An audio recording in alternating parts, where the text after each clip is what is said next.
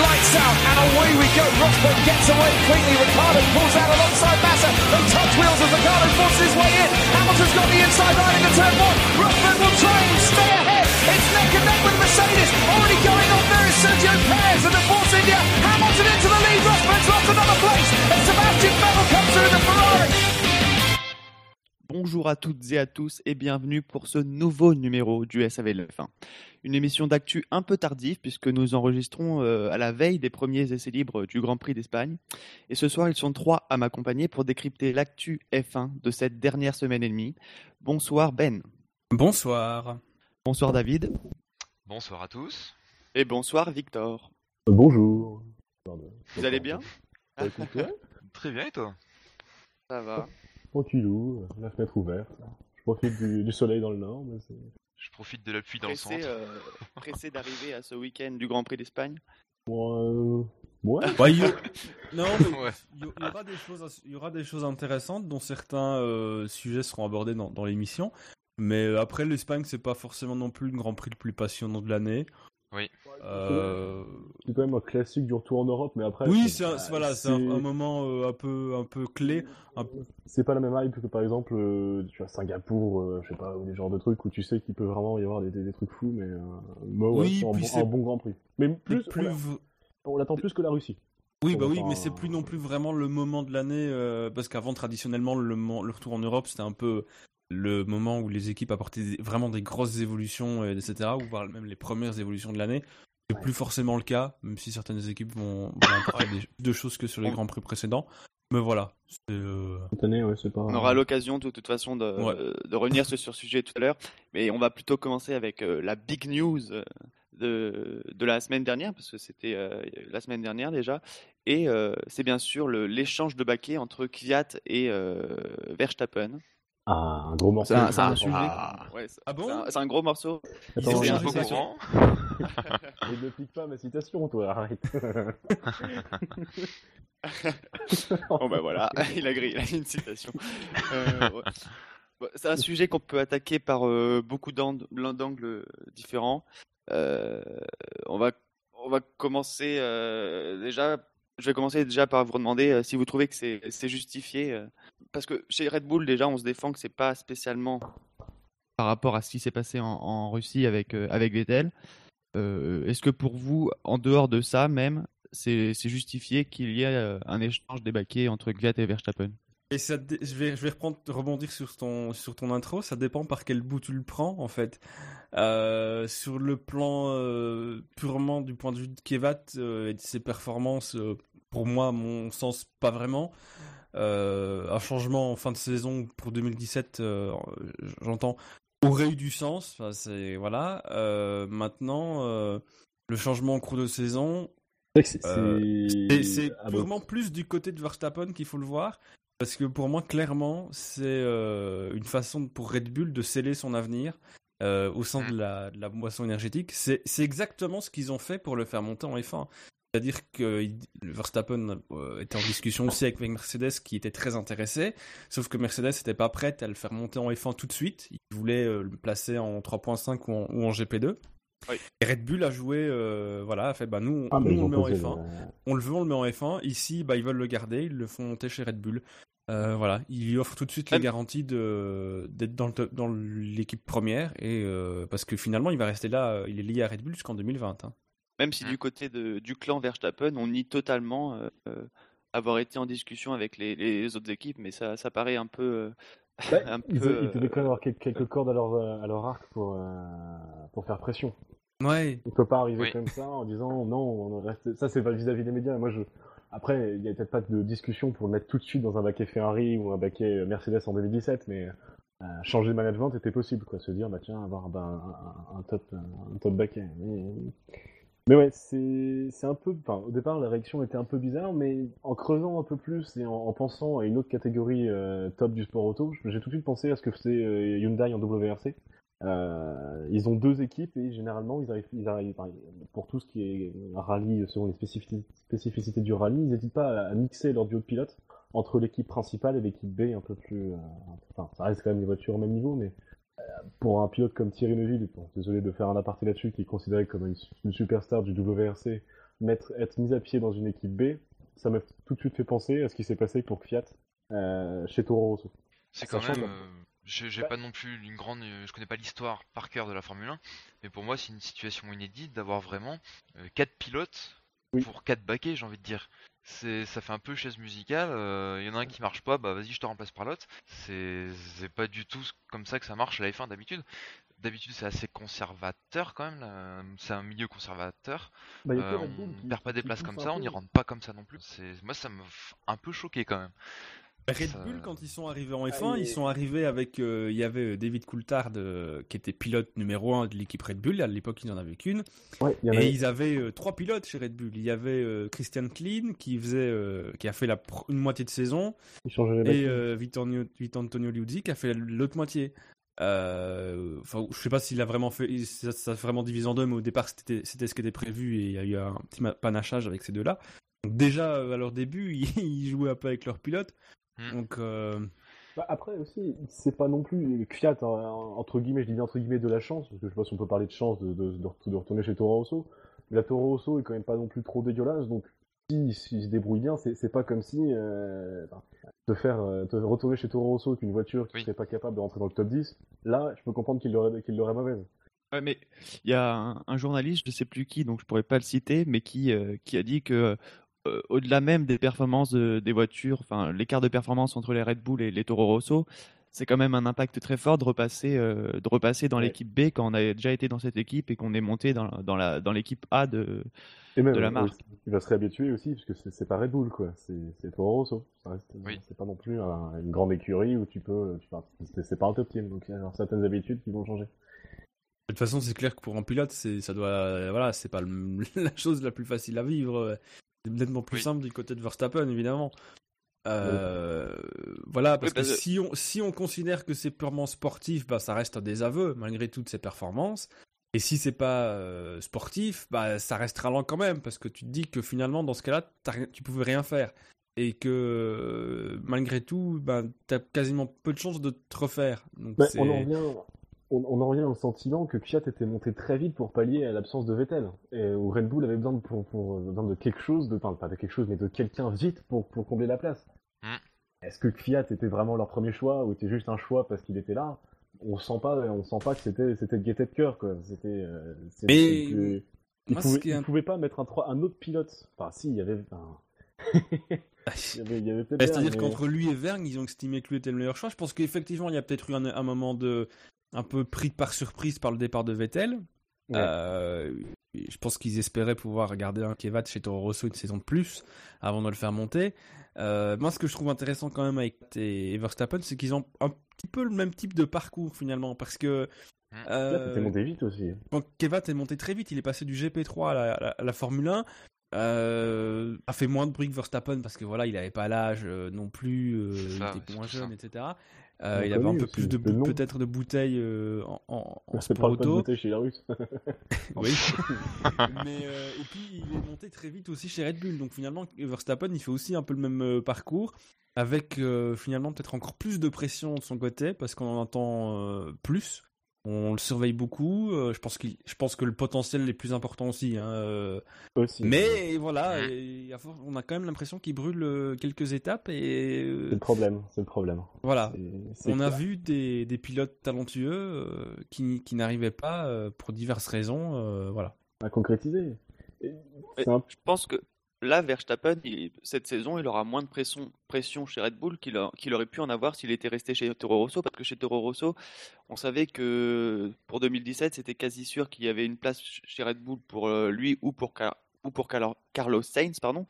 Et euh, du coup, il y avait une bataille très intense euh, entre lui et, et Carlos Sainz. On l'a vu en, en Australie d'ailleurs, euh, où, où ils se battaient pour, pour les, les- le- les derniers points du, du classement, même si il y avait la frustration d'avoir fait un mauvais arrêt chez Toro Rosso, ce qui explique la frustration de Verstappen en Australie. Mais il aurait été constamment en, en rivalité En avec Carlos. Sainz. Ouais, et, en plus, ils, auraient eu le même niveau. Là, euh, Verstappen arrive chez, chez Red Bull, une, une voiture qu'il connaît pas, une équipe qu'il connaît euh, plus ou moins.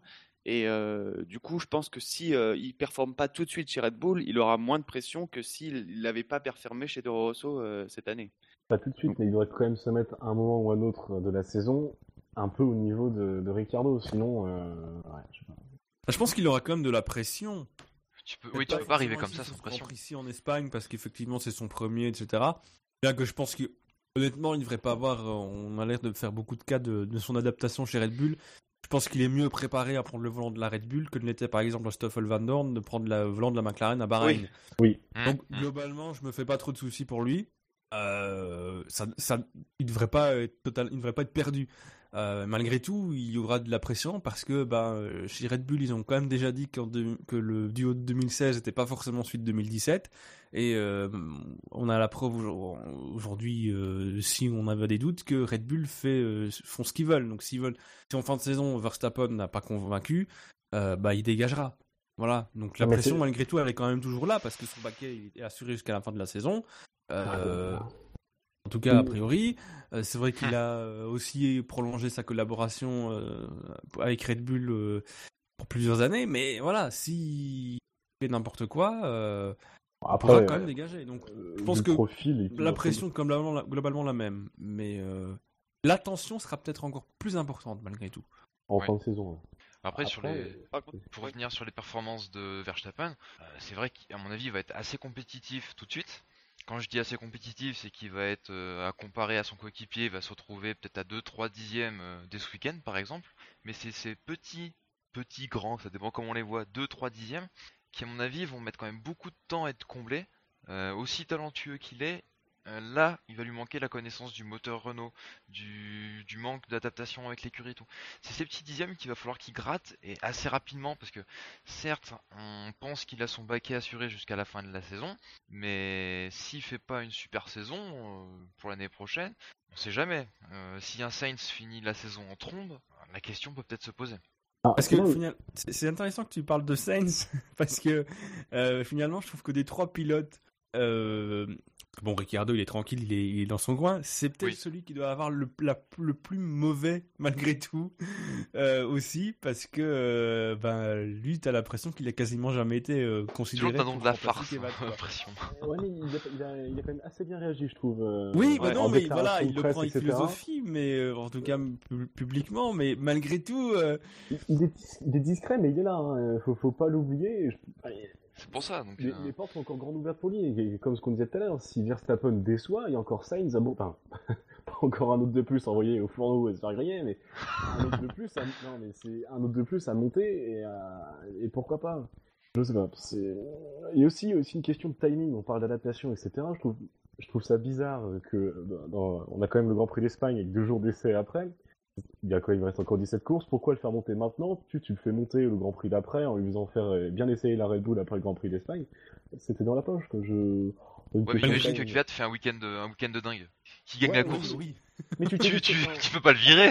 Non, mais surtout, oui, c'est vrai que c'est fait une- un truc de dingue, mais surtout, tu t'évites surtout une, euh, une espèce de mini euh, polémique sur le fait, sur la Russie. Quoi. Que là, nous, nous, ce qu'on a vu, c'est- la première réaction instinctive, c'est faire putain, euh, la Russie. Alors qu'en fait, non, en creusant, Oui. en analysant, en voyant les, les déclarations à droite, à gauche, des anciens, des nouveaux, des, du monde du paddock. Non, c'était pas que la Russie. La Russie, c'est juste la, la face émergée de l'iceberg. Ouais, mais c'est cette face-là que beaucoup de gens vont voir parce que malgré tout, Oui. c'est ce qui a ressorti. Ouais, mais- Parce que même nous qui suivons la F1 de manière euh, un peu plus euh, pointue et approfondie que, que, on va dire, le- la grande majorité des gens, Oui. euh, Non, non, non, pas ça. Mais non, mais il- voilà, beaucoup de gens vont s'arrêter à. euh, il il est- il s'est fait virer parce qu'il a fait le con, quoi. Mais ça, encore, tu pouvais l'éviter, quoi. Enfin, je sais, enfin, je sais pas. je- Parce que, mais, mais et en même temps, ça justifie plus facilement Oui, c'est vrai. de ouais. se le virer après une bêtise euh, sportive euh, que de le foutre dehors s'il avait refait un podium à, à- à Barcelone. C'était mal, ça c'était catastrophique ça. Au niveau Ouais, de la coup, com, l'occasion- euh, qu'ils aient de larron, d'une certaine manière. ouais c'est ça. Il, cherchait une, voilà exactement c'est ça. Je Bah, pense il cherchait clairement, un prétexte, il- un prétexte pour dire, bah voilà, c'est bon, Ouais, on peut C'est le un peu renvoyer, ça, ouais. pas le renvoyer, mais... Et oh, De côté, on a Ricciardo et Vettel qui nous qui, qui, qui réagissent à ce sujet et qui nous disent que euh, c'est totalement euh, dans la philosophie de Red Bull de mettre la pression sur les pilotes. D'ailleurs, on l'avait euh, remarqué avec le début de, saison- le début de saison de Gviat, où euh, passé, sur les pardon? Surtout l'an passé, l'an passé, il avait, en début de saison, il avait, euh, je crois qu'au bout Oui. de 3, 4, 5 courses, il avait bien la pression de la part de Marco et, euh, et du reste de Red Bull. hein. C'était. C'est ça. Et, et, euh, quand, il a fait ses deux premiers grands prix pas top aussi cette année, il avait dit à la presse que ça recommençait comme l'an dernier et qu'il voulait pas de ça. Et donc je pense que la pression était bien déjà là depuis euh, depuis le début de la saison. Et justement, est-ce que c'est ce trop de pression qui l'a fait un peu surpiloter euh, en, en Russie? Est-ce que c'est ça qui, te pousse, qui peut pousser un pilote à prendre plus de risques? Enfin, Après, bon, plus de risques, je sais pas, on a revu, on a revu les images, c'était pas si évident que ça, mais d'une telle manière, tu commences à comprendre deux, trois éléments, deux, trois engrenages, euh, deux, trois, je sais pas. c'est- c'est- Ouais, mais même, quand, quand même, ça fait que 4 courses depuis le début de la saison. Je trouve ça quand même un peu court pour prendre une décision. Alors, Oui. même si Oui, oui. on a, on peut dire que l'année dernière, que si, que ça, que on pouvait attendre plus, Oui, mais etc. l'année dernière, euh, et à partir, moi je me souviens, du, c'est le, le point, euh, le tournant de sa saison à, à Kevat, c'est le Grand Prix de Monaco. Euh, à partir de Oui, Monaco, oui, il a fait une, ça. une saison correcte. Euh, honnêtement, par rapport à Ricciardo, il était loin d'être ridicule.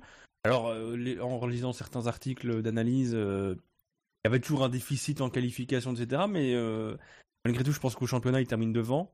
Pour pas Oui, de beaucoup, oui. mais euh, voilà. C'était un ou deux points. Oui, mais donc rien, voilà, avec un début de saison qui était pas bon. Euh, ici, euh, ben, à- en, Australie, ben, il peut pas pre- prendre le départ. Ben voilà, euh, il se fait déjà il se fait coincer euh, En qualif avec le en qualif. Voilà, par Ouais. le nouveau système. Mais bon, il y a aussi là l'équipe a aussi son rôle à jouer malgré tout. Euh, il prend course, pas le départ. Il a aussi un souci euh, sur Bahreïn. Je sais pas ce qu'il fait. Chine, Il- bah excuse-moi, Chine, euh, voilà, Ouais, c'est couillu, mais ça passe et il prend. Ouais. Il y a de l'espace, c'est- rien à dire. mais il n'y a pas de faute de sa part. Et même Oui. Bahreïn, il avait bien sauvé les meubles en course. Hein. Il n'avait pas trop mal sauvé les meubles en course. Euh, Il y a qu'en et bon, bah, Russie, effectivement, il y a la on peut Russie dire que- il, loupe, il loupe bien son premier, frein- son premier freinage au, au virage 2.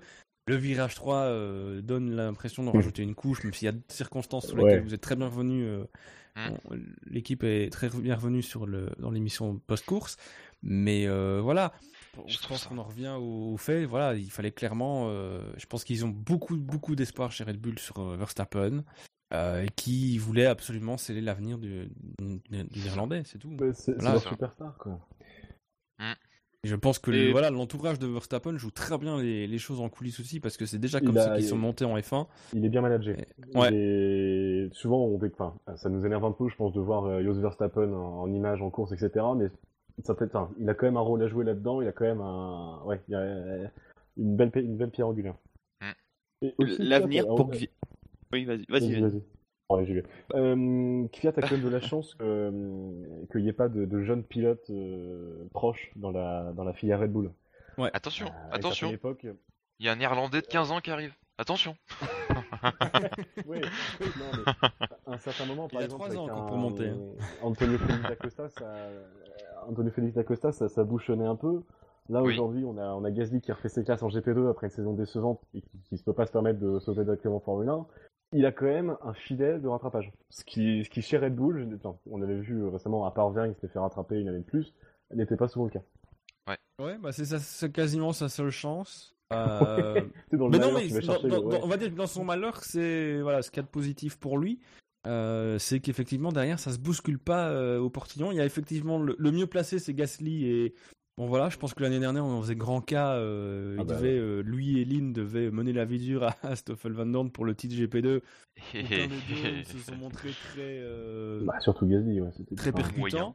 Euh, voilà, alors cette année, bah, il va falloir. euh, je suis pas totalement convaincu non plus pour cette année pour Gasly, mais bon, c'est un autre. bah, je pense C'est que pas tellement lié à lui, c'est lié à l'équipe qui débarque aussi en GP2. Il y a quand même des clients euh, chez ART avec Sirotkin, etc. Ce sera pas forcément évident. Donc euh, voilà, à, à voir.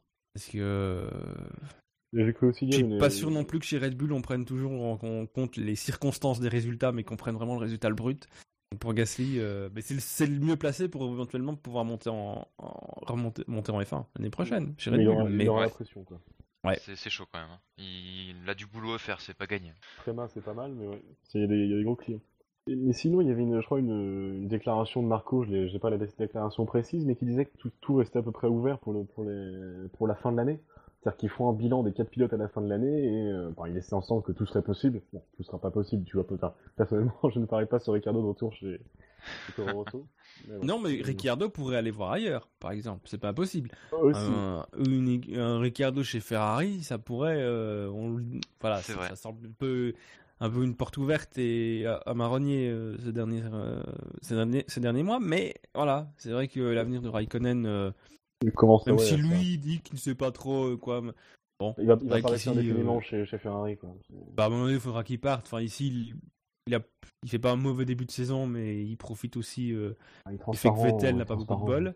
Euh, Désolé, voilà. mais- Et pour Xiat, l'avenir, à votre avis, sachant que euh, il y a deux cas à envisager, soit il, il performe mieux que, euh, que Carlos Sainz, soit il est moins bon que Carlos Sainz. Il y a un troisième cas, c'est il bat les deux Red Bull en course. Et là, c'est bon. Ouais, non, Sur mais toute la ça, saison, c'est- va falloir le faire, les battre les deux Red Bull. Parce que Oui. comme, comme- comme on le disait, sa chance de rester en F1 euh, avec Red Bull, c'est que derrière, il n'y a rien. Enfin, il n'y a rien, il n'y a pas grand-chose. Mais euh, Oui. malgré tout, euh, pff, les secondes chances en F1, euh, Non, et surtout, son image de pilote en prend un coup. Déjà, une rétrogradation, plus euh, ce qui s'est passé en Russie. Deux, deux- les deux cu- cumulés, c'est pas, c'est pas une bonne image à mettre sur un CV de pilote, surtout pour une Formule 1, pour, pour en Formule 1. Ah non, faut, faut voir comment il peut, il peut rebondir parce que bon voilà, on va faire un parallèle que Marco a fait lui-même. euh, il a évoqué le cas Grosjean. Il a comparé euh, Kevat à, à Grosjean, euh, Grosjean de 2012. Ouais, mais Grosjean, son équipe, il le virait pas. Voilà, d'abord son équipe l'a lâché Grosjean, mais il a fait tout un travail aussi derrière sur lui. Grosjean, il a été voir, il, a- il, a- il s'est entouré d'un psychologue du sport, euh, etc.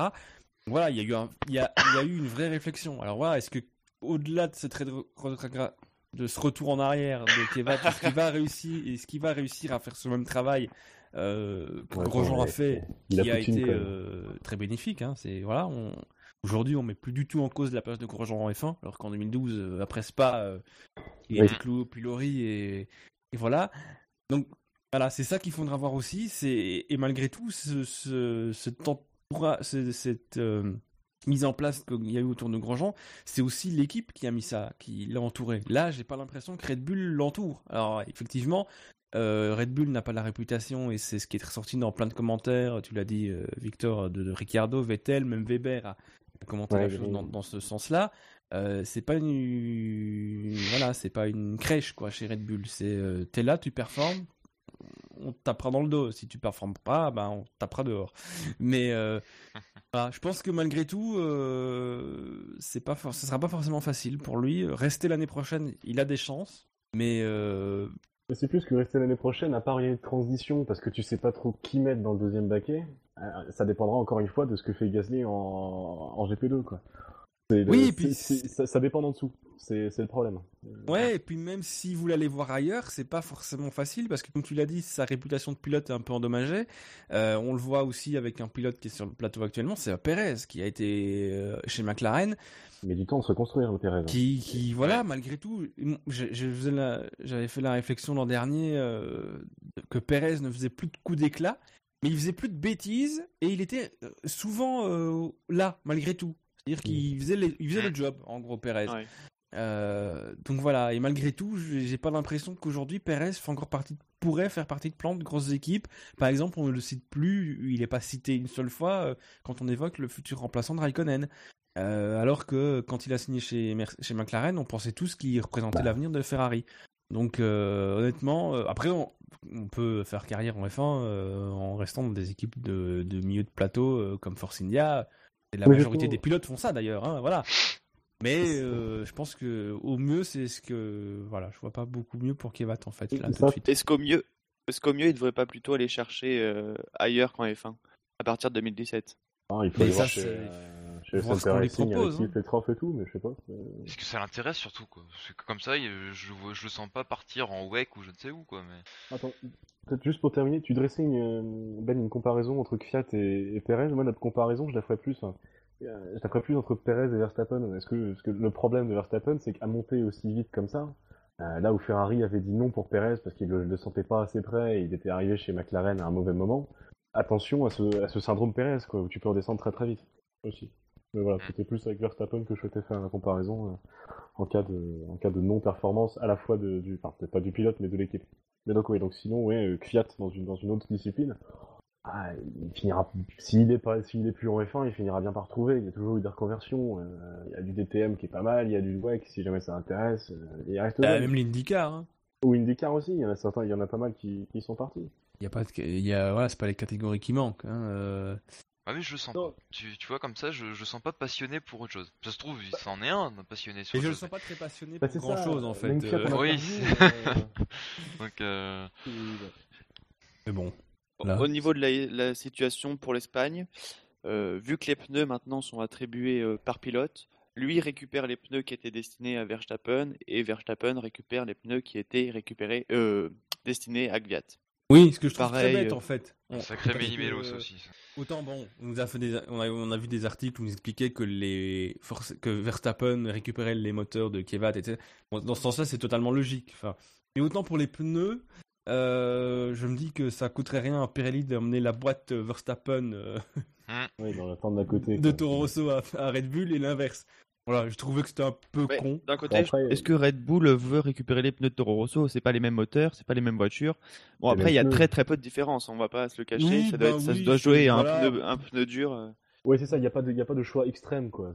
Tu regardes les trucs, bon, oui, il y en a un qui a pris un soft, un truc de, de hard en plus, mais c'est pas... euh, ouais, c'est vers chou et chou vert. Oui, non, mais c'est ouais, vrai que c'est un peu du détail, mais voilà. Moi, honnêtement, mais c'est vrai que c'était quand même intéressant que l'info soit donnée parce que je pensais sincèrement, comme c'était entre guillemets les pilotes qui choisissent pour des différences enfin, au sein de la même équipe.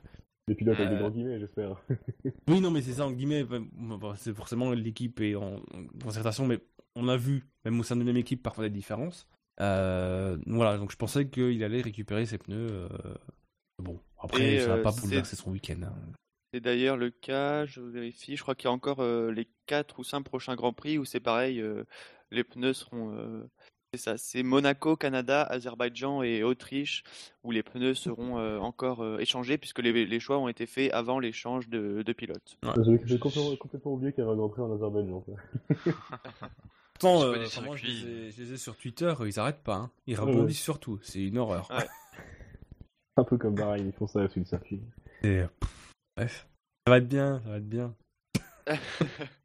Mais sinon aussi, euh, je sais pas si tu souhaitais l'aborder après, Quentin, mais vraiment en, en information qui gravite autour de ce changement. euh, Il y a aussi un petit changement de staff chez Toro Rosso. On a par exemple l'ingénieur de course de, de Verstappen, euh, Xavier Purolar, qu'on a pu voir euh, aussi un- en, en ingé course, d'anciens jeunes pilotes qui part, euh, qui part de chez Toro Rosso. Ouais, tu fais Et, bien de l'évoquer parce que c'était pas spécialement prévu. Donc effectivement, il Parce, est parce parti. que pour le coup, ouais. Et euh, on évoque, euh, euh, on évoque des discords avec le management euh, de Toro Rosso, de ce que j'ai vu. Voilà, j'allais dire aussi, c'est... Donc bon, ils font une pierre de coups, quitte à remettre du 109 au pil- sur le pilote, quitte à remettre, autant remettre du 109 au niveau des... du staff, ça peut faire un, un mouvement positif, mais... mais ouais, ce qui m'avait plus intrigué dans l'histoire, c'était les, les rumeurs de désaccords en Russie, quoi, sur des stratégies de qualification. Ouais, c'est ça. On n'a pas grand chose. Mm. C'est pas, ouais, c'était très flou quand même comme histoire. C'était vraiment, je cite bien rumeur, quoi. Euh, si on a fini sur Gviat et Verstappen, on va passer euh, à l'actu suivante. À moins que quelqu'un ait quelque chose à rajouter avant qu'on tourne la page. Non, euh, bah après, deux, trois, je sais pas, des réactions à droite à gauche qui étaient marrantes, genre Villeneuve qui dit que c'est une insulte à la Formule 1, euh, enfin, bref, Villeneuve, Après, oui, on en a parlé aussi. Weber qui dit que c'est sévère, mais pas étonnant. Euh, c'est- intéressant d'avoir la, très intéressant d'avoir la réaction de, de Marc Weber. Mais voilà, moi je pense que j'ai tout dit dessus. hein. Ouais, je pense qu'on a, on a plus ou moins bien fait le tour. Sinon, euh, on arrive à Barcelone. Ah, Effectivement, on l'a évoqué en, en tout début euh, d'émi- en tout début d'émission. Euh, il va y avoir quelques nouveautés sur les voitures. C'est à peu près le cas pour tout le monde. Euh, comme on est jeudi, on a eu quelques photos des nouvelles pièces de- des voitures, euh, sauf pour une. Apparemment, Williams n'a pas beaucoup d'innovation non plus. Et euh, c'est pas une surprise, Sauber non plus n'a pas de, de, de nouveautés sur la voiture. Ils l'ont annoncé, c'est c'est qu'ils ont plus d'argent pour le faire. Euh, c'est Force India qui, Ah. qui va changer, qui apparemment devrait changer pas mal. voilà, Force. India qui va changer pas.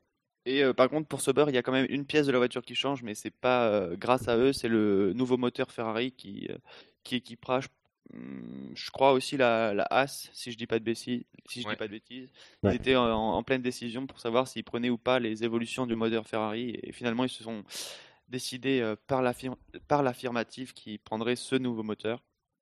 Euh, du coup, j'ai envie de vous demander, est-ce qu'on peut s'attendre à des euh, une hiérar- hiérarchie pardon un peu euh, modifiée euh, à partir du Grand Prix d'Espagne?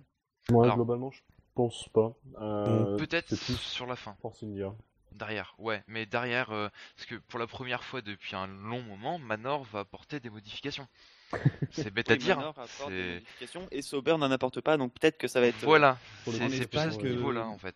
que Je pense Manor que va définitivement passer devant peut-être. devant Sauber, même si, euh, le- on- comme je l'ai dit tout à l'heure, le moteur Ferrari euh, évolue un peu, à savoir si ce sera assez pour Sauber de se maintenir euh, aura, euh, je pense à égalité. on aura officiellement des drapeaux bleus roulants, quoi. Écoute. Mais s'il y a un changement, pour moi, ça devrait arriver sur le- la fin du peloton, quoi. Plutôt milieu de peloton, fin de peloton. Parce que quart devant, ça changera pas grand-chose à mon avis. Non, bah non, mais c'est ça, on a rarement des gros bouleversements euh, dans la hiérarchie en cours de saison. hein. C'est- ça, ça vient, enfin, j'ai pas souvenir de, si, qu'on bah, a eu c'est- ça souvent. Euh, toujours on a eu ça en qui se développe 2009 par exemple mais- avec euh, avec Red Bull en fin de saison qui était meilleur que Brown, mais bon Brown n'avait plus Ouais. de sous. Donc, Ouais, euh, c'est- mais c'est vrai que peut-être la plus intéressante à surveiller et qui peut peut-être avoir le plus plus de progression, ce sera peut-être Force India qui apparemment porte 2015, pas mal de nouvelles choses. Euh, L'an dernier, ils avaient déjà fait ça en cours de saison et c'est vrai qu'ils avaient pas mal progressé. Voilà, il faudra voir ce que, ce que ça donne. Ici, je vois une photo du nez euh, prise aujourd'hui. Apparemment, ça change pas beaucoup, beaucoup. Il faudra voir toute la voiture qui devrait avoir un look assez différent d'après ce qu'on nous a dit. Euh, donc voilà, c'est peut-être de ce côté-là, je regarde le plus de choses. Après, c'est toujours dans, le- dans le détail, c'est c'est toujours intéressant de, lire les, les, les articles là-dessus et, et de voir les photos euh, parce que ça j'ai- toujours dans le détail. On voit Mercedes qui a un nouveau euh, monkey seat à l'arrière avec une Ouais, j'ai- troisième j'ai vu petite aussi leur, euh, petite. Leur nouvel aileron avant à Mercedes, j'ai vu, il est assez impressionnant, je crois. Ouais, il y a aussi Encore chez McLaren, ils apportent pas mal de nouveautés. Oui, McLaren, Euh, euh, McLaren amène, amène pas mal de nouveautés, ouais. C'est Hmm. un truc, euh, donc à voir. Après. Voilà, après, c'est c'est- c'est- c'est- de toute façon, je pense que c'est dans le peloton que ça va être le plus intéressant. C'est quand même très serré, donc il faut pas grand chose pour Mm. passer devant l'équipe euh, qui a été devant soi. Euh, mais ça va pas forcément bouleverser euh, la chose. Donc, euh, maintenant, ça peut peut-être encore éventuellement resserrer encore un peu plus les forces dans, dans le peloton, ce qui peut être intéressant. Mm. Euh, parce que même si beaucoup se plaignent que Mercedes est l'équipe qui gagne tout le temps, derrière, il y a des choses très intéressantes à regarder en Formule 1. N'y a pas que la lutte pour la victoire. Oui. Euh, parce qu'effectivement, il y a de lutte pour la victoire, il n'y a pas vraiment. Mais derrière, euh, franchement, cette saison, on peut, pas- on peut pas franchement se plaindre. Donc voilà. Euh, puis comme je disais en intro, c'est plus Barcelone n'est plus là le moment où on apporte vraiment toutes les grosses pièces et on peut avoir vraiment beaucoup de changements. J'ai vu dans la journée là que Massa avait déclaré que le changement, pour faire un lien avec l'actu précédente, que le changement Verstappen-Gviat pouvait euh, les aider peut-être euh, le temps que le nouveau euh, duo de pilotes euh, s'uniformise un peu, pouvait aider Williams à, à recoller un peu à Red Bull, sachant que Red Bull reste quand même une plus grosse force de frappe que, que Williams, qui sont déjà début, euh, devant sur ce début de championnat, et qu'apparemment Williams n'aurait pas beaucoup de nouveautés. euh, ça va être dur pour Williams, à mon avis, même si l'évolution moteur de, de Renault euh, devrait arriver qu'au qu'au Canada. Ouais, bah en même temps, on peut pas dire pas que passer. Kevat ait été un gros boulet euh, pour William, pour, par rapport pour Williams. Enfin, il a, il a deux grands prix déjà, il marque pas de points. Bahreïn, il en marque que que en- que 6. voilà, c'est pas non plus. Enfin, Oui, c'est vrai. Après, c'est Massa. pense que, hein, que Kevat je aurait pu potentiellement marquer plus de points que ce qu'il a fait. Voilà, de toute façon, c'est enfin, c'est clair. En Australie, il, il y part pas. Euh. Russie, bah, il, il est out euh, hors course très tôt. Enfin, course pour les points très tôt. Donc voilà, euh, il y a des Après, circonstances aussi. Je suis pas dans les- sûr dans les que articles- Verstappen fera moins bien sur le plan comptable en fait. Dans les articles, on n'a pas le, on n'a pas le ton, mais je pense que c'était plus une, une petite euh, blague aujourd'hui. Je pense qu'on a demandé déjà à tous les pilotes de réagir sur ce sujet. Et je pense qu'il a voulu conclure ça sur une note un peu plus légère que qu'un truc sérieux, vraiment de passer devant Red Bull. Mm.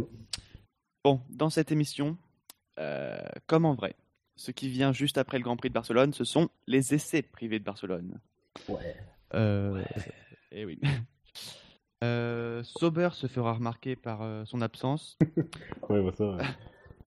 Euh, officiellement, ils ont euh, officiellement ils ont rien de nouveau à tester et pas de pilote adéquat euh, disponible pour faire ce test. Euh, sur le Pas fait qu'ils n'ont rien à tester de nouveau, on peut les on peut les croire. Non, mais ça c'est clair, ouais. Malheureusement, c'est évident, ouais. Qu'est-ce qu'ils auraient fait avec leur voiture, quoi Je pense qu'ils la connaissent bien. C'est quasi pareil que celle de l'an passé. Donc bon, euh, quitte à sauver des sous, euh, c'est logique. Pas trop déçu, Quentin, ça va Toi qui aimes bien Bah, Sauber. Pas grave, il n'y a pas de caméra sur, euh, sur les essais. Non, mais ouais, je suis aussi fan de Sauber et les voir dans une telle mouise. euh, Ça pue quoi, ça sent pas bon. Ouais, depuis Ah non, c'est ça, ça fait plusieurs années qu'on dit qu'ils sont à la corde et là j'ai l'impression que comme par ils sont hasard, vraiment vraiment au bout quoi. Hülkenberg est parti et depuis ça va moins bien. Après, moi, je veux pas faire de lien, mais Mais euh, ouais, non, mais moi c'est c'est vrai que j'avoue que j'ai des sentiments très bizarres par rapport à la situation de Sauber parce que j'ai l'écurie en elle-même, c'est une écurie qui bah voilà, est là depuis euh, depuis 20 ans, 23 ans même. ouais, Euh, c'est un pied de comptoir. Quoi. Mais c'était l'équipe type. Quand tu, quand tu devais citer l'équipe type de mieux de plateau, l'équipe qui est Mm. l'équipe solide, celle qui, sans forcément faire de bruit, fait des résultats et voilà, qui a permis Qui a à des Massa, innovations à F1. Raikkonen de, de, de- de débarquer en F1, c'était Sauber. C'était l'équipe type de peloton qui n'avait pas plus, pas l'ambition de faire autre chose, mais qui était là parce que c'était des vrais passionnés malgré tout, mais etc. Mais voilà, c'était une équipe solide de milieu de peloton, comme avait pu l'être Jordan, comme l'est aujourd'hui, euh, finalement, celle qui a peut-être repris le flambeau, c'est Force India. Euh, et les voir euh, péricliter comme ça, c'est- voilà, il y a, je Et suis- surtout- malgré tout, je suis un peu triste. Et en même temps, j'avoue que j'ai aucune sympathie pour euh, l'équipe dirigeante, en fait. Euh, Ouais, c'est- Moni- c'est- c'est- Monisha Kaltenborn en tête. Euh, Non, voilà. Misha. J'ai Non, non, non, non. non, mais ne relevez pas, s'il vous plaît. J'ai l'impression c'est- voilà, qu'elle fait un peu n'importe quoi et il y a le, le moment où vraiment je me suis dit c'est pas possible, ça, ça, ça- c'est pas, on peut pas faire ça, même s'il y a des circonstances qui font que voilà. C'est le Melbourne l'an dernier où on, se rend compte que Van der Garde, euh, voilà, les Van der les attaque. On se rend compte qu'ils avaient quasiment euh, eu un demi-plateau euh, de Formule 1 euh, sous contrat. Voilà, c'est peu. Je veux bien que t'es es dans la dèche, mais il y a des choses qui, voilà, malgré tout. Et je pense que euh, voilà, aujourd'hui, j'ai vu des déclarations de Ron Dennis qui expliquent que voilà, si les équipes sont en difficulté parce qu'elles dépensent plus d'argent qu'elles en ont, certes, mais enfin, il y a des choses qui, qui sont obligées de financer. hein. Il y a des choses qui ont un coût, par exemple le moteur, euh, s'il coûtera moins cher prochainement.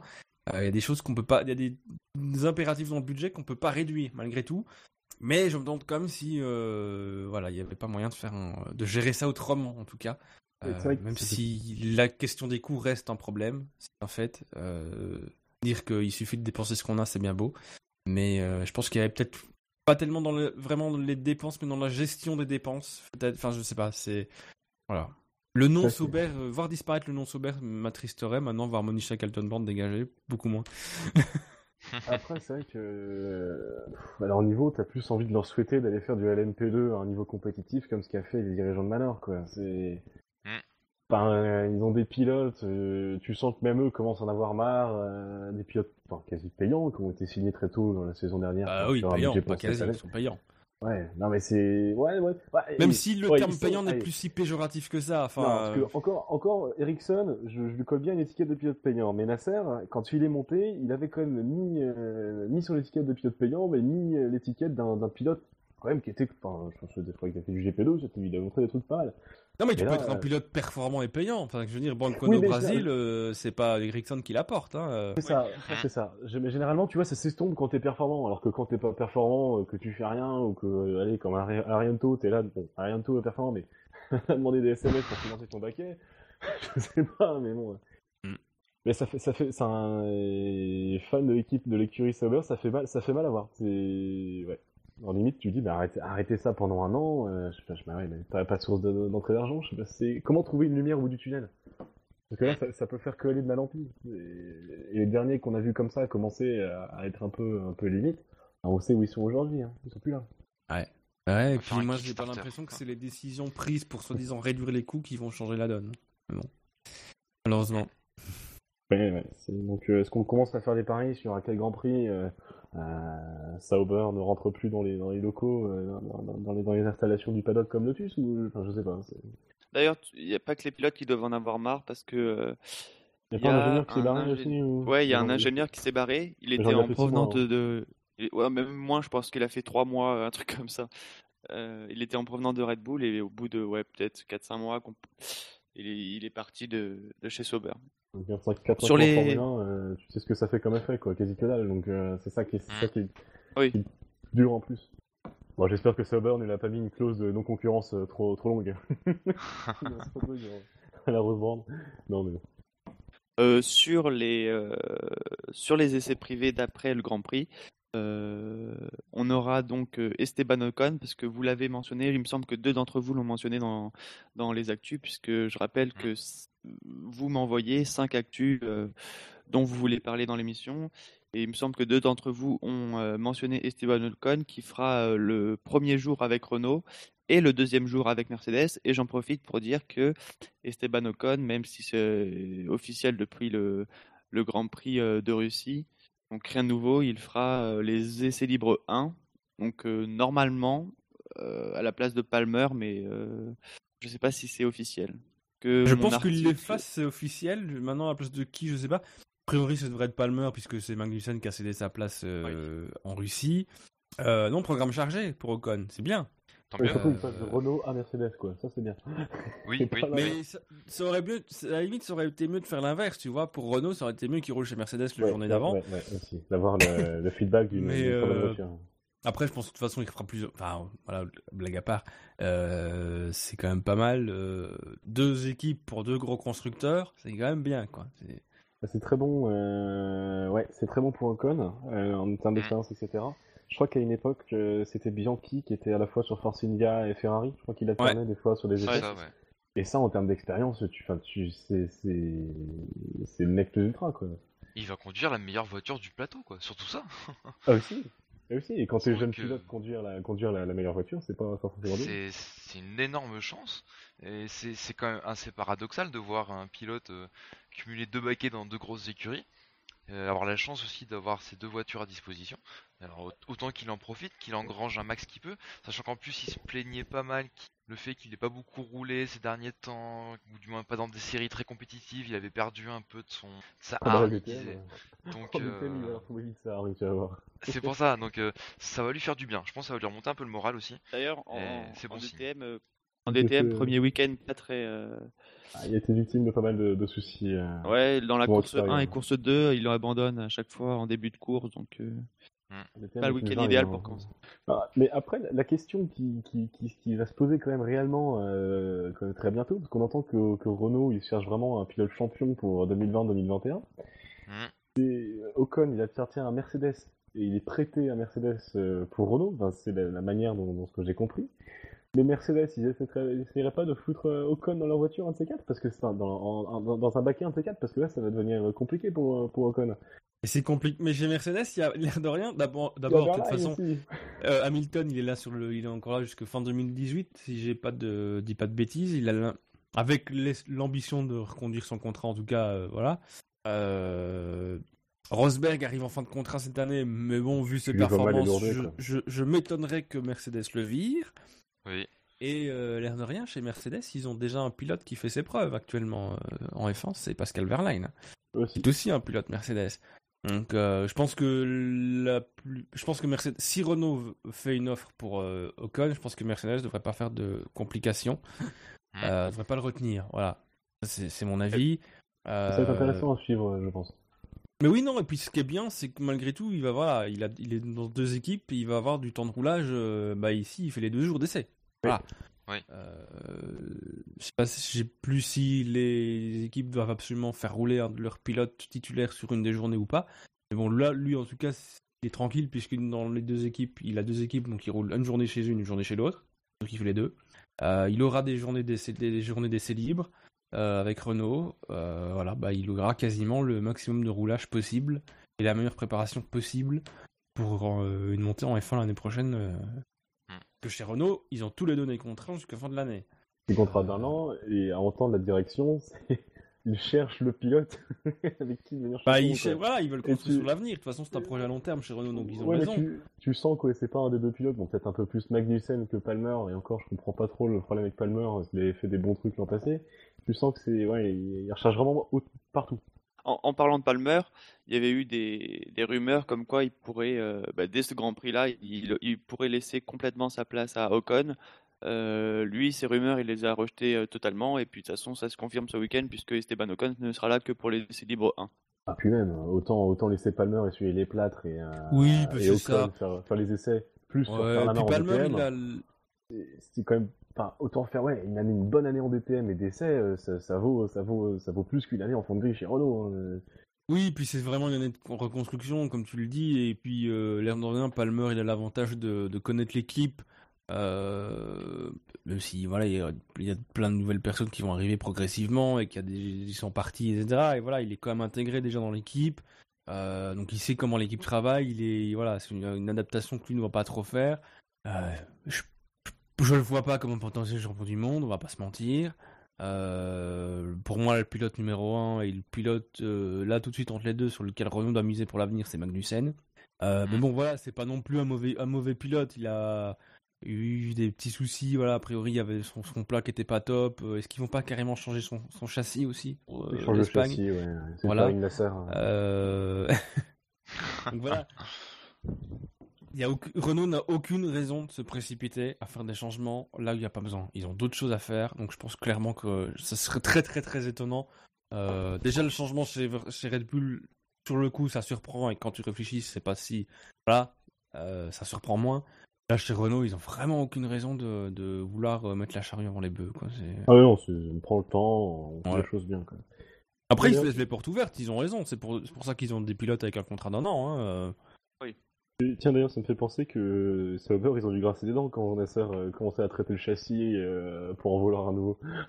châssis, c'est pas si C'est pas, un- c'est pas un moulage de siège à refaire, quoi. mais- Euh, ben, toi, tu n'as pas mentionné Esteban Ocon dans tes, euh, dans tes actus, mais tu aurais pu euh, mentionner quelqu'un d'autre, un autre jeune pilote, tout Oui, de la mais je me F1. suis dit qu'on reviendrait sur les essais, donc en fait, euh, pff, je n'avais pas juste cité. euh, ouais. puis- ouais, je suppose que tu as parlé de McLaren. Et effectivement, le futur champion du monde McLaren sera aussi en piste. Ah, Euh, ah, non, mais non, mais voilà, c'est logique aussi de le faire rouler pendant ces essais-là. Ils n'ont pas beaucoup l'occasion. euh, Oui, Voilà, donc pas parfait. surprenant. Euh, Van que je- et, Van Dorn Ouais. et Button qui se partageront le, Van- le Van siège et- McLaren sur les Van essais. Dorn et Button, ouais. Bah écoute, euh, non, c'est enfin, c'est son rôle en même temps. C'est voilà, il est troisième pilote, euh, c'est son rôle de sauter dans la voiture quand un pilote n'est pas dispo, c'est son rôle d'être là pendant de faire du roulage pendant les essais. Donc euh, voilà, pas surprenant. euh, c'est pas tellement plus surprenant pour Ocon, ceci dit, hein, vu, sa position. Maintenant, c'est vrai qu'il va lui, va rouler les deux jours Ocon, donc euh, c'est encore plus positif. Moi, ce que je noterais quand même pour rester chez Renault, c'est que Renault va tester l'évolution qui est supposée arriver au Canada. Donc déjà, ça, ce sera intéressant aussi à suivre. Euh, on aura des les premiers échos pour un peu, un peu euh, fantasmer un peu plus sur les performances futures. on faudra les Euh, voilà. Blanc, c'est bon, noir, c'est pas bon, tu vois. Euh, sur les pilotes qui seront présents sur les, euh, les jeunes pilotes qui seront présents sur les, les essais d'après Grand Prix, on a Alex Lynn qui partagera la Williams avec euh, Felipe Massa et euh, Alfonso, Alfonso Celis Jr. qui sera dans la Force India. Ouais, donc pas tellement de voilà, pas beaucoup de troisième pilote là de rien. Euh, ils disaient que c'était leur rôle, mais bon voilà, manifestement Oui. toutes les équipes. euh, C'est des noms qu'on a déjà entendus en plus. Euh, Oui, bah, Af- bah, Afonso Celis, euh, tout. Les essais libres à Bahreïn, je crois. hein. Ouais, Hein c'est pas des grandes De nouveautés quoi. Ouais. Euh, Bahreïn ou peut-être Russie, je sais plus trop. Enfin, Oui, enfin, pas- il a, pas il a déjà il a roulé quoi. ou Même Mm. la Chine, enfin bref. Je sais pas trop ce que fait Celis actuellement, je sais pas trop d'où il vient, mais c'est pas, Peut-être. c'est pas un grand. euh, Mais je m'intéresse un peu plus. Donc euh, non et puis Lynn bah chez Williams c'est- c'est normal aussi. Est-ce qu'il est à- euh, ouais non c'est pas lui qui est qui sera appelé si pour remplacer Bottas et Massa ce sera euh... Di Resta c'est ça. Di Resta qui est troisième Oui, c'est pilote. On sait plus trop. Hein. euh, Si si je, je pense que c'est je pense enfin, Di Resta et chez Williams je pense qu'il est à ce poste là. Parce que c'est vrai qu'il y a plein de dénominations pour les entre guillemets troisième pilote. D'ailleurs, Je euh, oui. c'était pas, pré- c'était Oui. pas prévu au, au conducteur de l'émission, mais on parle de Button euh, qui pourrait, euh, s'il n'est pas retenu par McLaren, euh, pourrait se diriger vers Williams. Ça vous paraît crédible, sachant qu'apparemment il y a beaucoup de sympathie entre Frank Williams et euh, Jenson Button. Alors, oui, alors, ça, ça a de la gueule. C'est vrai que c'est, mais je sais pas, à un moment, tu, je verrais plus un, un chez Williams, parce que t'as déjà un, un- entre guillemets, un vieux qui est Massa, que Massa est très sympathique, il fait quand même des bonnes performances, mais à un moment, il faudra bien qu'il parte, et à un moment, il faudra Ouais. bien laisser place à la jeunesse. Button chez Williams, ouais, génial, il y a de la gueule, mais les baquets en Formule 1, c'est pas non plus extensible. Donc, euh, Ouais, c'est ça. à un moment, Euh. t'as fait ton temps, t'as eu des victoires, t'as eu des top teams, etc. Il faut savoir tourner la page et laisser place à la jeunesse. C'est, je sais pas, Surtout que pour le coup, Button, on le voit bien aller dans une autre catégorie. Bah Même ouais, deux. il a, il Ouais, a- bah, il, Ouais. il a ouais, il est pas encore vieux. Enfin, si, il est vieux pour la F1, mais. Non, mais il a déjà une Euh. longue carrière, mais c'est- non, il est encore, il est encore dans la fleur de l'âge, on va pas se mentir, mais, mais c'est. Ouais. Mais oui, non, mais c'est vrai que ça vient d'une rumeur qui a été diffusée sur. euh, J'ai vu ça, moi en tout cas, je l'ai vu sur Sky. Euh, comme quoi il, a- il avait été très très proche déjà de rejoindre Williams euh, cette saison comme pour rumeur, 2016. Oui, c'est vrai, c'est vrai.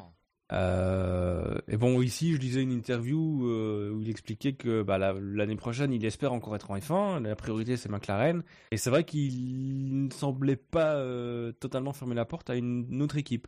Voilà. Moi, je pense que quoi qu'il arrive, il faut qu'il parte. Enfin, pff, honnêtement, voilà, ça reste un pilote très sympathique qui, malgré tout, aujourd'hui encore performe. Mais euh, voilà, c'est chez McLaren, bah, il y a un Stoffel Van Dorn qui pousse. Chez Williams, il y a un Alex Lynn. euh, Qui pousse aussi. euh, qui pousse aussi à maintenant à voir ce qu'il fera en GP2 parce que c'est comme Gasly l'année dernière, pas brillantissime, s'il y a eu peut-être plus de coups d'éclat chez Lynn que chez Gasly. Donc voilà, après, malgré tout, il- sa carrière est derrière lui, Button. Il gagnera, je pense qu'il gagnera plus de courses, je pense qu'il voilà, il gagnera plus de titres. Euh, T'es Williams, tu, tu, dégages, tu dégages lequel entre Bottas et Massa?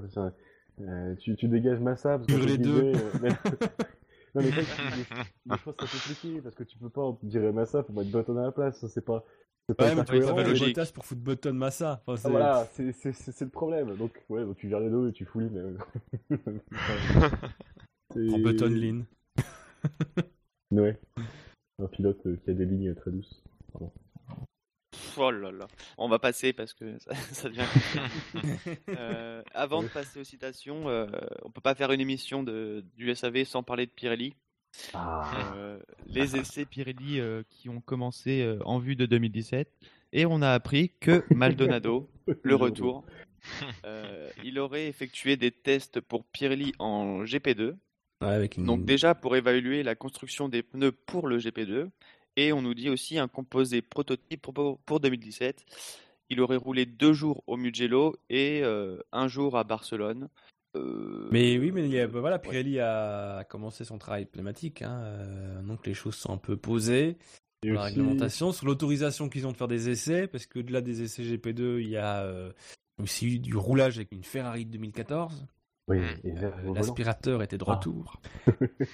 Euh, voilà, je pense que c'est Vergne et euh, le, un autre pilote qui a roulé. euh, Alors, il y a eu plusieurs pilotes. Il y a eu Charles Ouais. Leclerc. C'est pas Charles la- Leclerc. Ouais, Ouais. c'est ça, Charles Leclerc. Là. Mais il y a eu aussi un autre pilote, un autre pilote de la Ferrari Young Driver Academy, je me souviens plus du nom, je vais le retrouver vite fait. Mais Voilà, effectivement, Vergne euh, qui a roulé à Fiorano Ouais. avec une voiture de 2014, mais euh, les pneus c'était la taille 2016, donc la taille actuelle des pneus. Apparemment, ouais, mais il Euh, des... un- vraiment un prototype en début de. Oui, je pense qu'ils les- sont vraiment au début de leurs essais. hein, donc, euh, bon, après, ils n'ont pas 36 jours non plus.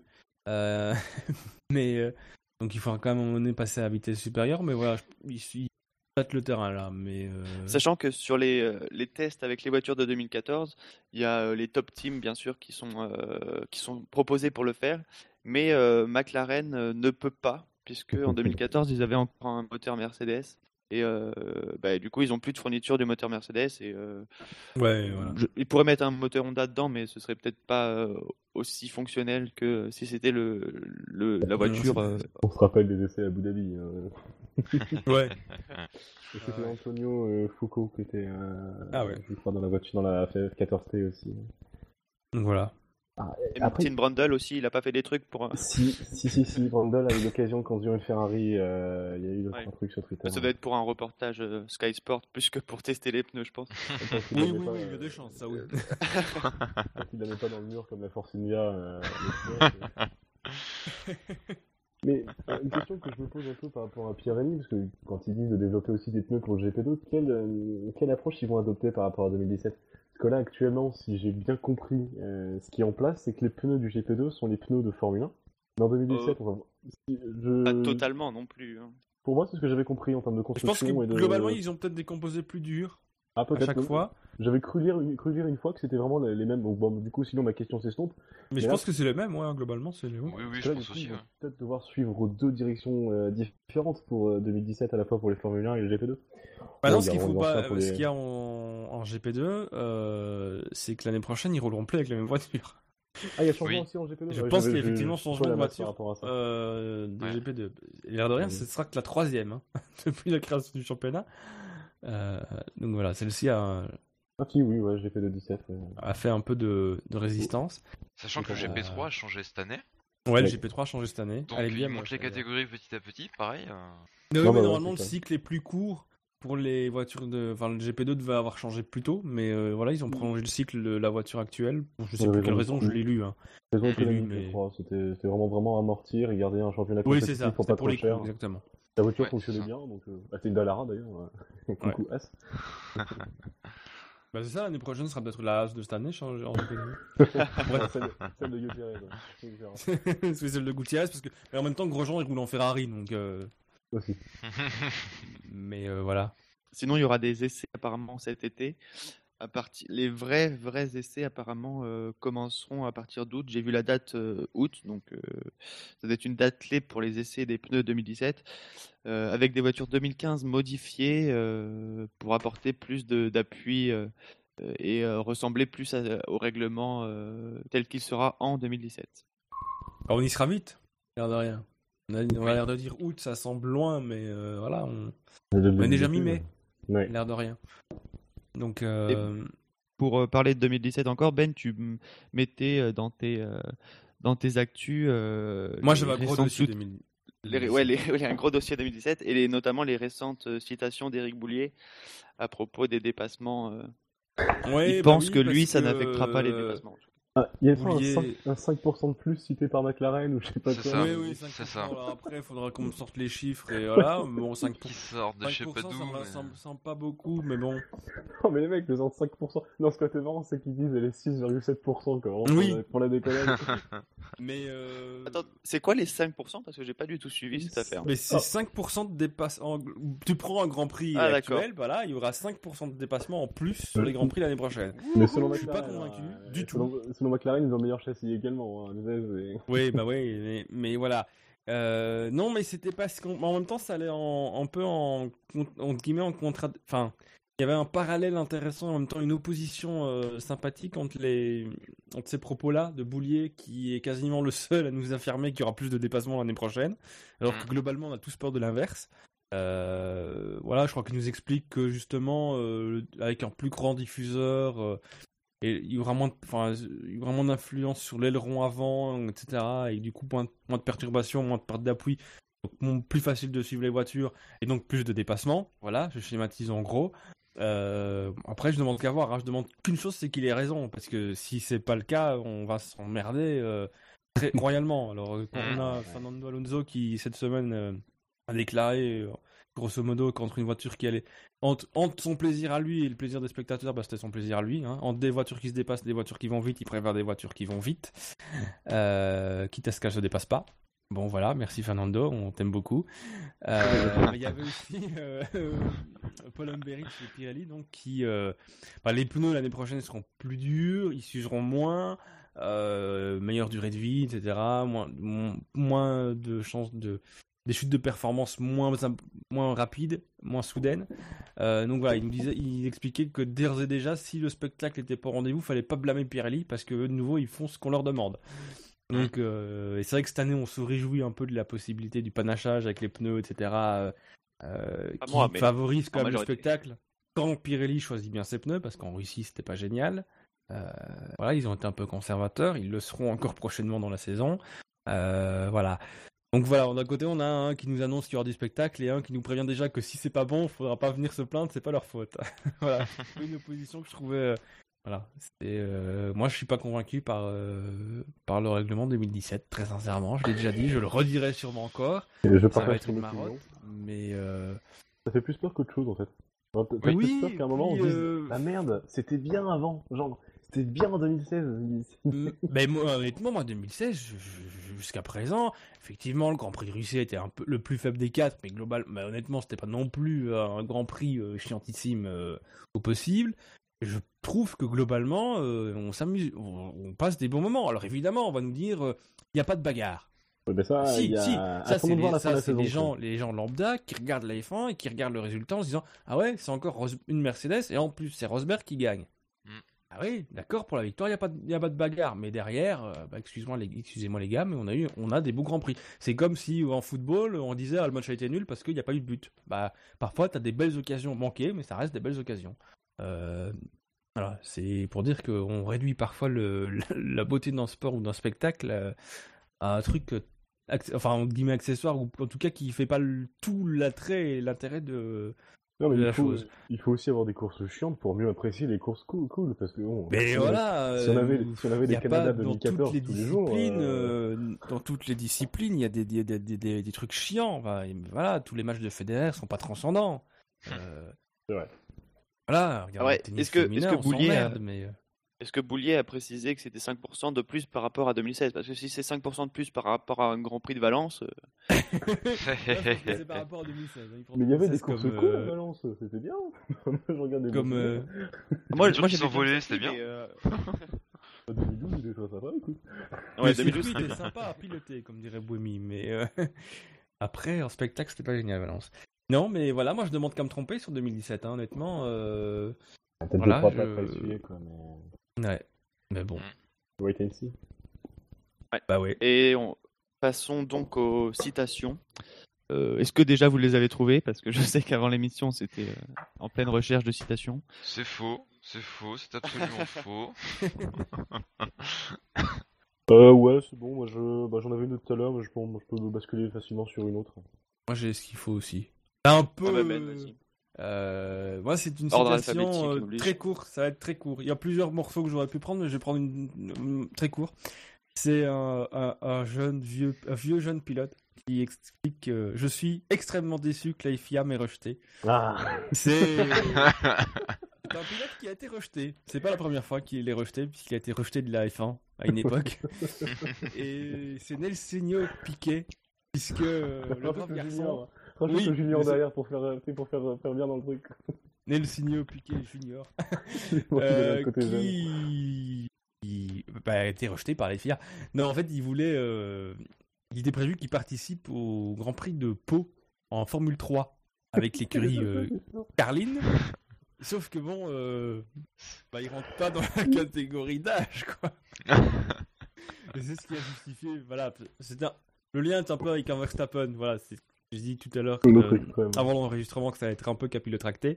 Euh, voilà, on parlait dans- tout à l'heure d'un jeune qui est arrivé très jeune en F1 et qui progresse très vite. Là, on a un vieux, on a l'inverse, euh, un vieux qui dans une catégorie de jeunes. Euh, donc la FIA a estimé que voilà le rôle de la F3 c'est de mettre des, euh, faire couler des jeunes pilotes, des jeunes pilotes de, de, de se montrer et que donc bah Piquet rentrait plus du tout dans cette catégorie là quoi donc euh, voilà. Euh, C'est totalement justifié, franchement. Ouais, ouais. Oui, oui, Ah, oui, ouais, totalement, ça, totalement. Ça paraît un peu loufoque, mais. Complètement. de- c'est complètement loufoque, on va, on va rester clair. Mais quand même, avoir un pilote d'expérience dans ce genre de, de, de, de formule, de, de formule de, de, de- de monoplace, ça, ça peut être intéressant, juste en termes d'une fois une pige, peut-être pas une course, peut-être plus des essais. Mais rien que pour Carline de dire, bah, attendez, regardez, lui, ça reste, ok, Piquet s'est fait lourder de Formule 1, mais c'est pas non plus un manche. Regardez ce que, d'a- d'avoir des données, des, des bonnes données à exploiter, moi, je, trouve, je trouvais ça intéressant. C'est sûr qu'après, c'est pas le but de la F3 de, de prendre des pilotes seniors, Oui, voilà. piquer des baquets à des, à des jeunes pilotes. C'est ça. Ça aurait pu être amusant, en fait, Mais de le- le voir le- rouler. l'idée, l'idée était pas non plus totalement débile. Et ils avaient Moi- dit, ils avaient pensé à, à Piquet Junior, parce que je crois qu'il avait, il avait déjà dépanné euh, Carline pour je sais pas quoi de l'IndyCar du Et Indy il me semble non, aussi qu'il y a son frère. Il n'y a pas Oui, son il y a frère son frère chez... Ah, ouais, c'est ça, c'est ça. Bah, c'est pour ça. Ouais. Mais c'est, c'est- bon, c'est loufoque, mais ça pouvait être intéressant. Moi, je trouve que ça aurait été amusant, en fait, de le voir rouler là. Euh, après, c'est vrai que voilà, c'est comme Dominique Ali le- l'explique euh, au nom de la FIA, c'est pas dans l'esprit de la catégorie. Ah bah non. Donc euh, voilà. C'est vrai que quand tu lis l'info, tu te dis pourquoi même, lui, pourquoi y aller Enfin, c'est de- Oui. pas Oui, le oui. principe. chercher un truc encore plus lent que la Euh, For- Formule 1, tu vois. un truc, euh. Lui, Après, il- moi, personnellement, personnellement, je trouve ça assez sévère. Parce que il dit qu'il prend un baquet, mais il prend un baquet pour un week-end, il prend pas le baquet pour une saison. Euh, Oui, après, je comprends très plus, bien c'est qu'il prend un baquet quand même. Ouais. Il prend un un baquet c'est quand même et ça fait des, c'est- ça fait des, des opportunités de moins pour un jeune pilote de s'exprimer, un week-end en moins, mais euh, c'est quand même, ça reste qu'un week-end. Et puis euh, après, euh, je sais pas. Ils, ils ont peut-être pas envie que un pilote Ouais. avec plus d'expérience vienne euh, défier des pilotes un peu moins expérimentés. Oui. euh. Il Oui, pas puis que ça devienne régulier, quoi. prestigieuse, le, le Grand Prix, enfin l'épreuve de. Pau. Oui.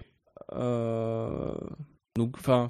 Et puis, effectivement, voilà, alors c'est vrai qu'il prend pas forcément le baquet de quelqu'un parce que je pense que de toute façon, Carline a aligné ses deux pilotes titulaires de la saison malgré tout. Mais euh, qu'est-ce qu'il vient foutre là, quoi? Honnêtement, je crois que la dernière fois, il, il, il- il a, il a roulé dans la catégorie entre 2002 et 2004. Ça fait 12 ans.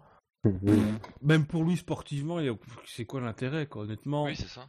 je, je vois pas bien, quoi. Donc, euh, ça, aurait euh, pu être drôle, effectivement, parce que mais c'est pas sa place, quoi. Enfin, L'intérêt, il aurait pu être pour la discipline. Il y aurait peut-être eu euh, quelques regards en plus sur ce week-end. Et de toute façon, maintenant, même qu'il a été rejeté, euh, tout le monde en parle. Enfin, tout le monde. Dans, le monde euh, très resserré, des gens qui s'intéressent de près au sport automobile, tout le monde en parle. Mais euh, donc ça, ça leur fait un peu de mieux quand même. Mais euh, sur le Grand Prix, le Grand Prix de Pau en particulier, ils auraient peut-être pu ramener quelques quelques regards supplémentaires avec euh, Piquet. Ouais, mais ça aurait été temporaire. Les gens Oui, auraient ça- regardé oui. Piqué, ils seraient pas revenus la course d'après. Honnêtement, ceux ça. qui regardaient pas, ils regarderont pas après. Ils auraient peut-être regardé le résultat pour Piqué, pour rire un coup, voir ce qu'il faisait. Il y a des fans de. Piquet parmi vous ou- Parce que tu sais, faut trouver le fan de Piquet. Quoi. Mais de euh, vraiment. après, ils auraient pas suivi la F3 pour plus, pour euh, plus, plus- voilà. Déjà, faut- pour la, pour la regarder, enfin, voilà, faut. Euh, Mais non, mais il faut, il faut, faut trouver les, les- voilà. Moi, je la regarde pas personnellement parce que j'ai pas forcément envie, mais euh, ou pas le temps ou pas de raison, mais euh, et voilà quoi. Je suis pas. Mm. Voilà. Je trouvais, je trouvais c'était amusant et puis j'étais un peu à la Ouais. dernière minute pour trouver ma citation. et- C'est insolite un peu, c'est quand même insolite quoi. Avoir un Ah pilote ouais. qui, je peux dire régressé, mais s'il revient à ses débuts, quoi, même, c'est- ça fait bizarre quoi. Déjà, d'aucuns diront que déjà la Formule 1. euh, oui, oui. Même si je trouve ça. Non, même si moi la Formule 1, je trouve ça sympa, hein, mais euh, Oui, mais il y en a qui pensent il y a que des gens qui trouvent que c'est plus- le, summum du n'importe quoi et mais bon. Bah, si vous voulez un podcast sur la Formule 1, euh, je vous invite à écouter Parlons Sport Auto. Voilà, j'attendais que tu transites. Voilà, c'est- placé. Ouais, c'est placé. Maintenant, on peut passer à, à la prochaine citation. euh, David. Alors, euh, pareil, c'est une citation assez courte que j'ai trouvée. Alors, vous allez essayer de trouver qui c'est qui l'a dite. Alors, la voici. Honnêtement, je ne vois pas de solution, excepté si l'on met une boîte à gants dans la voiture. Oh non, ma citation. Ah, je crois que je. Enfin, je sais pas, je sais pas Je- sûr de savoir qui c'est, mais je pense de savoir à quel sujet c'est. Bah, ça concerne les, les tir-off. Exactement. Donc, si, Et alors, j'ai perdu ma citation. Le qui Ah bah voilà. dit, je vais te le retrouver. C'est soit Pérez, soit Grosjean. Ouais, y Eh bah, c'est Grosjean. C'est Grosjean Oui, qui nous a dit cette magnifique citation. Moi, moi, j'aurais pas pris cette citation. J'aurais pris. euh, je pensais que c'était déjà en place à Melbourne et du, et du coup, sur les quatre Oui. premières courses, j'arrêtais déjà de, de balancer mes tirs off et je les Non, gardais je dans la me- je me suis- voiture. Je me suis fait chier à le faire et en plus ça marchait pas.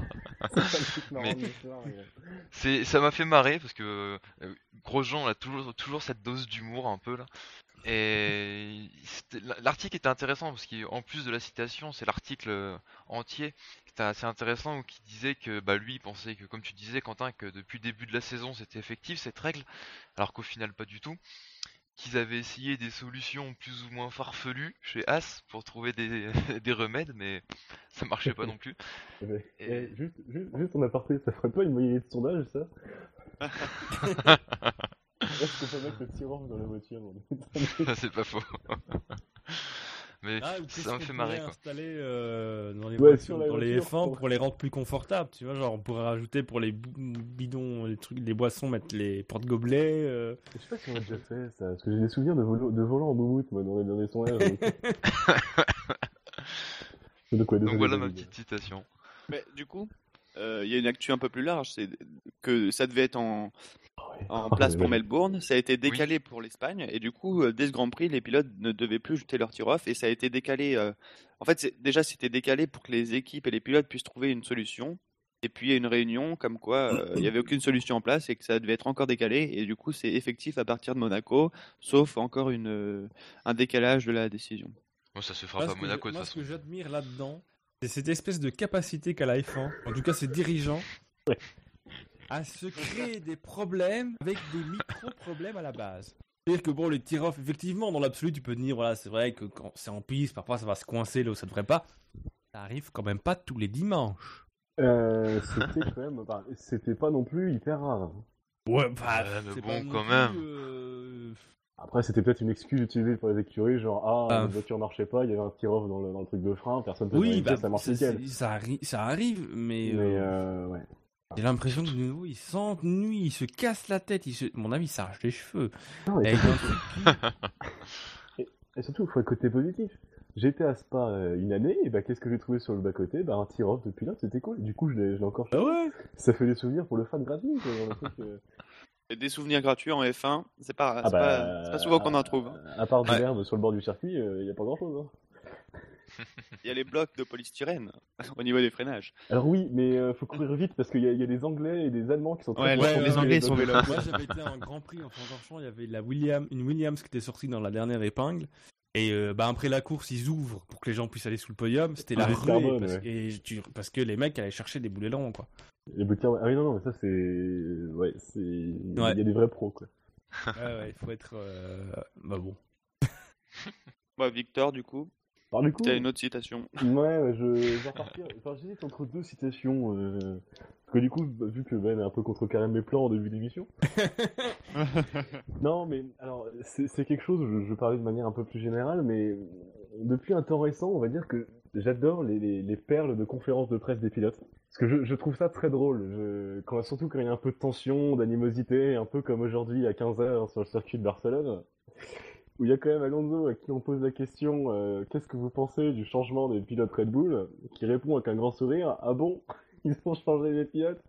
Et qui demande à, et qui demande à Hamilton à part euh, tu le savais tu savais qu'ils ont changé? Ouais, non, ça c'était pas. magnifique.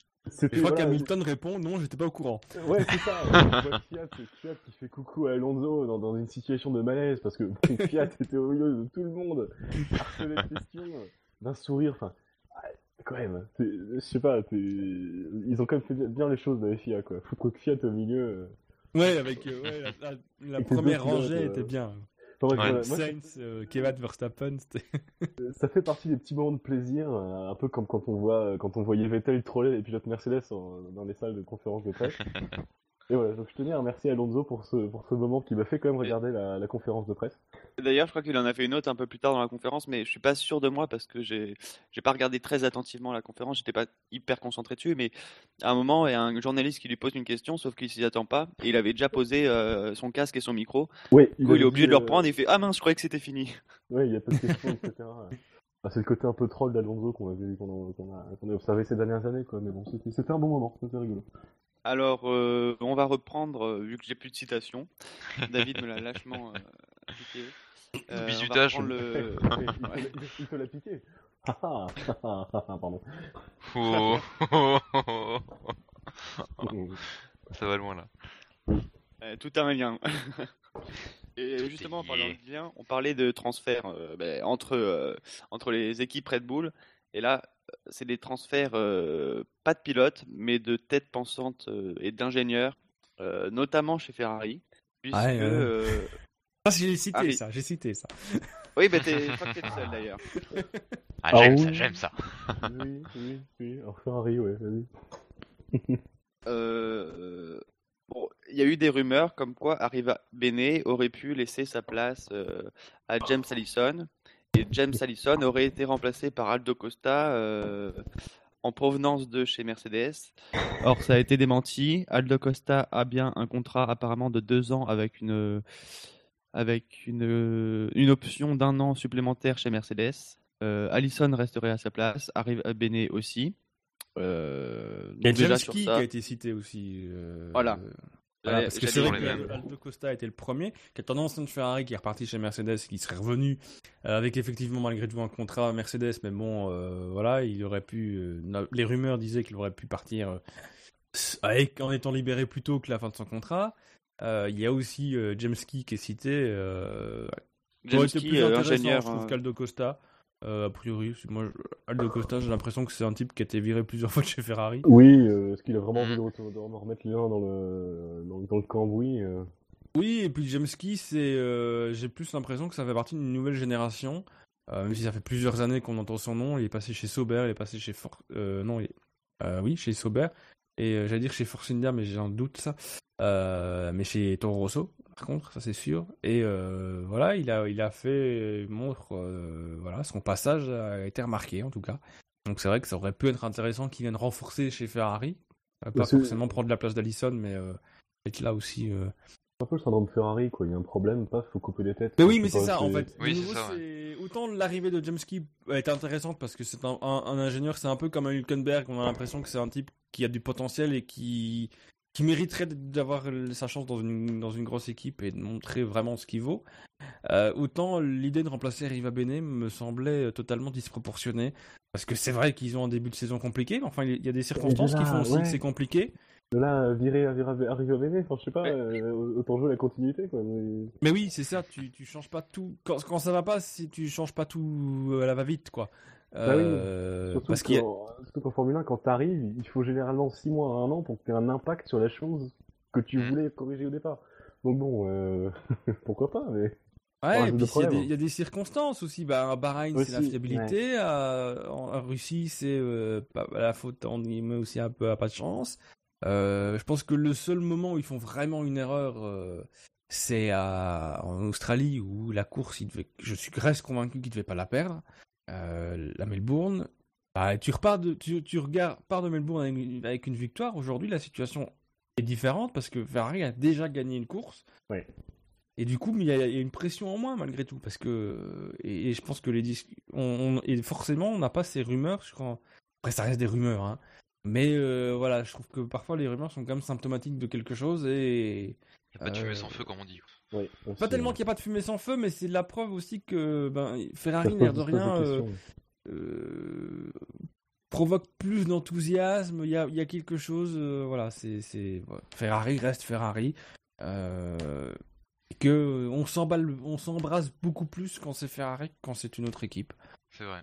Et après, euh, chez, chez Honda l'année dernière, il a fallu attendre quasiment la fin de la saison avant qu'on envisage de faire sauter euh, le, le numéro 1, euh, Arai, Arai, c'est ça, de, de chez Honda. Ouais. Donc euh, ici, ça fait quatre grands prix où c'est bof pour différentes raisons. Ils ont fait des erreurs, hein. il y a, je dis pas ça, mais il y a, il y a eu il y a des circonstances aussi qui font que le compteur est pas aussi élevé qu'il aurait pu l'être. Euh, et on parle déjà, euh, même si ça n'est que des rumeurs, de changements chez. euh, enfin, je sais pas, C'est qu'il y a eu une, Allison, quoi. Il y a eu une forte période d'activité sur les rumeurs chez Ferrari. Et puis finalement, là, tout s'est calmé et tout a été, euh, tout a été, euh, pas démenti. je sais, démenti. Voilà, je cherchais Ah. le mot. Euh, Ah, le seul démenti qu'il n'y a pas eu finalement, c'est peut-être James Key. Donc c'est pour ça que ça reste peut-être la voie la plus évidente. Ouais, voir à quel poste, parce que bah, si Allison reste à la position où il est, James Key pourrait faire quoi? Maintenant, euh, Ouais, on a vu peut-être que voudra prendre un peu de recul aussi ou, sur les, la- bah, le travail entre guillemets, journalier. Voilà, on sait qu'il a, il a, il a, il a perdu son, sa femme euh, il y a quelques semaines, il a deux enfants, il voudra peut-être être un peu plus Aussi. avoir plus de temps pour sa famille, du coup, il serait un peu euh, en superviseur avec James Key euh, juste en dessous de lui, qui serait vraiment là en base quotidienne. Là, je spécule, mais euh, c'est voilà. Euh, J'essaye de voir où on pourrait placer James Key dans l'organigramme si les choses, si les personnes en place restent euh, dans l'équipe. apparemment Allison il passe déjà beaucoup plus de temps avec ses enfants à s'en occuper, donc euh, c'est pas non plus. Bah oui, euh, non, mais c'est ça. c'est- impensable. voilà. Oui. Donc voilà, ce serait peut-être pour ça aussi euh, qu'on pourrait envisager l'arrivée d'un James. Parce que Allison et qui vraiment sur la même ligne, j'ai l'impression ça, ça fait faire double emploi, c'est contre-productif toujours. Euh, donc voilà, ce serait vraiment Oui, avoir après- un Allison qui superviserait vraiment tout, tout, tout, tout et euh, en tout cas le parti aéro. euh, On est quand technique. même euh, début 2016, on a bien entamé la saison maintenant. 2017, c'est la grosse révolution. Faire un changement comme ça, audacieux, on va dire, d'un d'une ligne technique des gens qui étudient la voiture, c'est un peu risqué à cette période-là, quoi. On est déjà en pleine bourre pour la création de la voiture 2017, elle est sûrement déjà créée. On a déjà les prototypes, sûrement. Donc, euh, bah, les si premiers prototypes, parce que, enfin, le- ouais. Bah, du moins, t'as t'as déjà les esquisses de fait, peut-être pas la construction, oui, peut-être pas entamée encore. c'est vrai qu'on a déjà des esquisses. Enfin, si le les- règlement est tardé un peu à être vraiment, vraiment euh, mis sur le papier, on a déjà des esquisses précises depuis un moment. À mon avis, là, là aujourd'hui, ils savent euh, dans quelle direction ils vont aller. Donc, si tu changes de directeur technique, si tu changes ton gros staff euh, dès maintenant, euh, soit tu as de la chance, entre guillemets, d'avoir des gens qui sont sur la même philosophie que la tienne et qui poussent ta philosophie en espérant qu'elle soit la bonne idée, soit ça peut partir au clash et tu peux dégoter une mauvaise voiture pour l'année prochaine. Quoi. Donc, ça serait un peu suicidaire pour moi de changer maintenant pour Ferrari. Mm. Ouais, c'est vrai, c'est toujours prôner la, la- la stabilité, c'est- la clé. Après, ouais. On va passer maintenant à, à Mercedes. Parce que ouais, c'est vrai Oui. d'où vient ça Est-ce que c'est une, rumeur Est-ce que ça vient d'un truc italien qui s'est un peu trop enflammé comme d'hab Euh, C'est aussi ça, quoi. Euh, on sait qu'en Italie, euh, ça, peut, ça peut facilement circuler. Donc bon, à, à voir, à voir si ça s'intensifie ou non durant la saison. Mais, euh, d'ailleurs-. Il me semble euh, que j'ai vu euh, Autosprint cité. Donc Autosprint, si je me trompe pas, c'est italien. Donc, euh. Oui.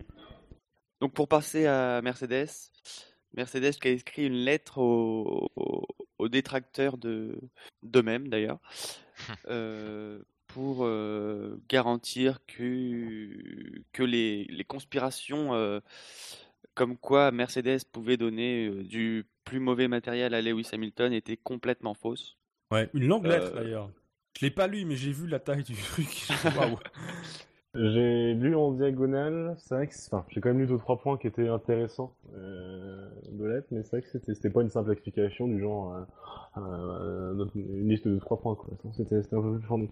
Non, c'était Oui. très long. En fait, moi, j'avoue que j'ai pas tellement lu. Enfin, c'est vrai que je vois, je vois, j'ai, j'ai, j'ai lu. Enfin, oui, vraiment, vraiment très en diagonale. Bon, j'ai l'esprit. De toute façon, on a reçu déjà des citations avant, euh, un peu plus fleuries que la lettre de, de Toto Wolff. Parce que je- moi, je l'ai pas approfondi parce que j'ai l'impression, que- enfin, cette lettre m'était pas adressée en fait, dans le sens où je suis Oui. pas du tout euh, parano euh, à me dire que Mercedes fait euh, tout pour euh, favoriser un de ses pilotes. Mm. Je l'étais déjà pas quand c'était Rosberg qui avait les problèmes, je vais pas commencer à l'être quand c'est Lewis. Mais euh, plus sérieusement, voilà, c'est c'est vrai qu'il qu'il a cumulé sur deux grands prix euh, des problèmes techniques. L'autre grand prix, c'était pas de la faute de l'équipe, donc euh, Non mais ils, adoptent quand même une position différente de ce qu'avait. Ça m'a fait- penser à une situation où à un moment Red Bull, il y, avait, il y avait toujours des problèmes sur la voiture de Weber, etc. Et il y avait deux trois personnes qui citaient, qui, qui criaient tout de suite à- au favoritisme pour Vettel, au sabotage des voitures, etc. Mais là, j'avais plus tendance à aller dans. Enfin, pas à jouer dans la parano absolue, mais à me dire qu'il y avait plus un fond de vérité dans le cas de chez Red Bull euh, que ce qu'il ne peut y avoir chez Mercedes. Après, mais, bon, en- la fait, lettre, elle fait pas de mal. Euh, Non, on mais reproche en souvent fait- aux équipes de pas communiquer. Bah, là, pour le coup, Oui. Mercedes le fait en long et en large. Ouais, c'est plus dans la, dans la manière de réagir, quoi. Red Bull euh, était resté porte close, et là, Mercedes prend vraiment le truc à cœur en écrivant. Voilà, ça. ouais. C'est ça. Donc, Après, euh, ouais. Reste Dans ce sens-là, je, je- c'est ça, moi j'ai pas forcément tout lu, et voilà, mais c'est parce que, comme je le dis, ça, ça s'adressait pas à moi, dans le sens où je suis fais pas partie de ces gens qui pensent qu'il y a une conspiration quelconque. Non, c'est vrai que l'initiative peut être à saluer, parce que voilà, c'est vrai que les équipes communiquent pas toujours bien, on se plaint que c'est toujours très fermé, etc.